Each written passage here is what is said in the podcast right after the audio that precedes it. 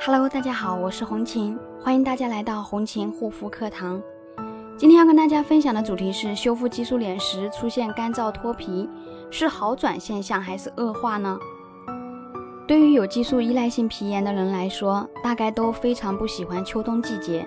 因为秋冬季节又干又冷，脸上的肌肤很容易变得异常干燥，甚至是脱皮，变得更加敏感。那么说到干燥脱皮，很多朋友第一反应肯定是肌肤严重缺水，当然也有一部分人呢认为这是激素脸好转的现象，但事实真的是这样吗？到底哪一种理解才是正确的呢？那么今天红琴就来跟大家分析一下，修复激素脸期间肌肤干燥脱皮到底是怎么一回事。肌肤干燥脱皮大多数呢是角质层受到破坏，导致肌肤表层受损，丧失了储水能力，无法将水分锁在肌肤中。而且呢，因为肌肤变薄，容易受到刺激，这也是我们常见的肌肤屏障受损。如果已经出现了干燥脱皮的现象，而且肌肤明显有痛感，说明在肌肤中已经开始有残留，这个是重金属、防腐剂、激素等一些有害成分刺激肌肤的一个结果。如果有这方面肌肤问题所困扰的朋友，也可以加我的微信：幺三七幺二八六八四六零。那么可以肯定的是，这些对肌肤健康无益的成分，一旦在肌肤中残留下来，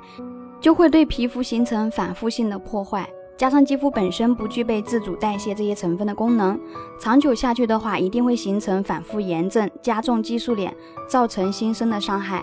所以，把干燥脱皮理解为激素脸的好转是不正确的。那么，我们在修复激素脸期间，该如何去缓解干燥脱皮的现象呢？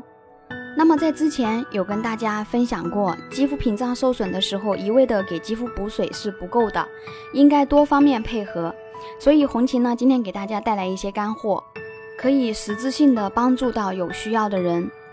那第一个呢是饮食的缓解，这期间可以多吃一些新鲜的、富含水分的一个水果和蔬菜，从饮食上改善和调理肌肤状态。同时呢，可以多煲汤水。那么可以多食用银耳、燕窝这类质地粘稠的食物，可以帮助身体产生并留住精液水分。如果太忙没有时间或者嫌麻烦不想自己包的话呢，啊，完全可以用燕窝胶原蛋白口服液来代替。总而言之，食补这个方法虽然见效比较慢，但是好处多多，可以改善肌肤弹性、韧性以及防御能力。第二个，护肤缓解。脸部肌肤干燥脱皮，毫无疑问是要给肌肤强效补水。即使现在的肌肤的锁水能力还是很不给力，但也要及时补水，帮助肌肤保湿才行。这样才能够缓解脸上干燥脱皮的情况，不让肌肤状况变得更加恶化。第三呢，坚持修复肌肤屏障。肌肤之所以干燥脱皮，归根究底还是因为肌肤屏障受损，无法正常的保护肌肤所导致的。因此，想要彻底解决这个问题，还是要从重建肌肤屏障开始。不要因为惧怕排异期而选择逃避，这是自欺欺人的做法，只会让你的肌肤状况越来越糟糕。只有修复肌肤屏障，焕活肌肤屏障免疫系统，才能使肌肤恢复强大自我修复能力和防御能力，内外修护。从根本上彻底恢复肌肤的健康，肌肤健康了，自然对外界环境有了防御能力，那样一切问题也就迎刃而解了。好了，今天的分享就分享到这里，感谢大家的收听，我们下一期再见。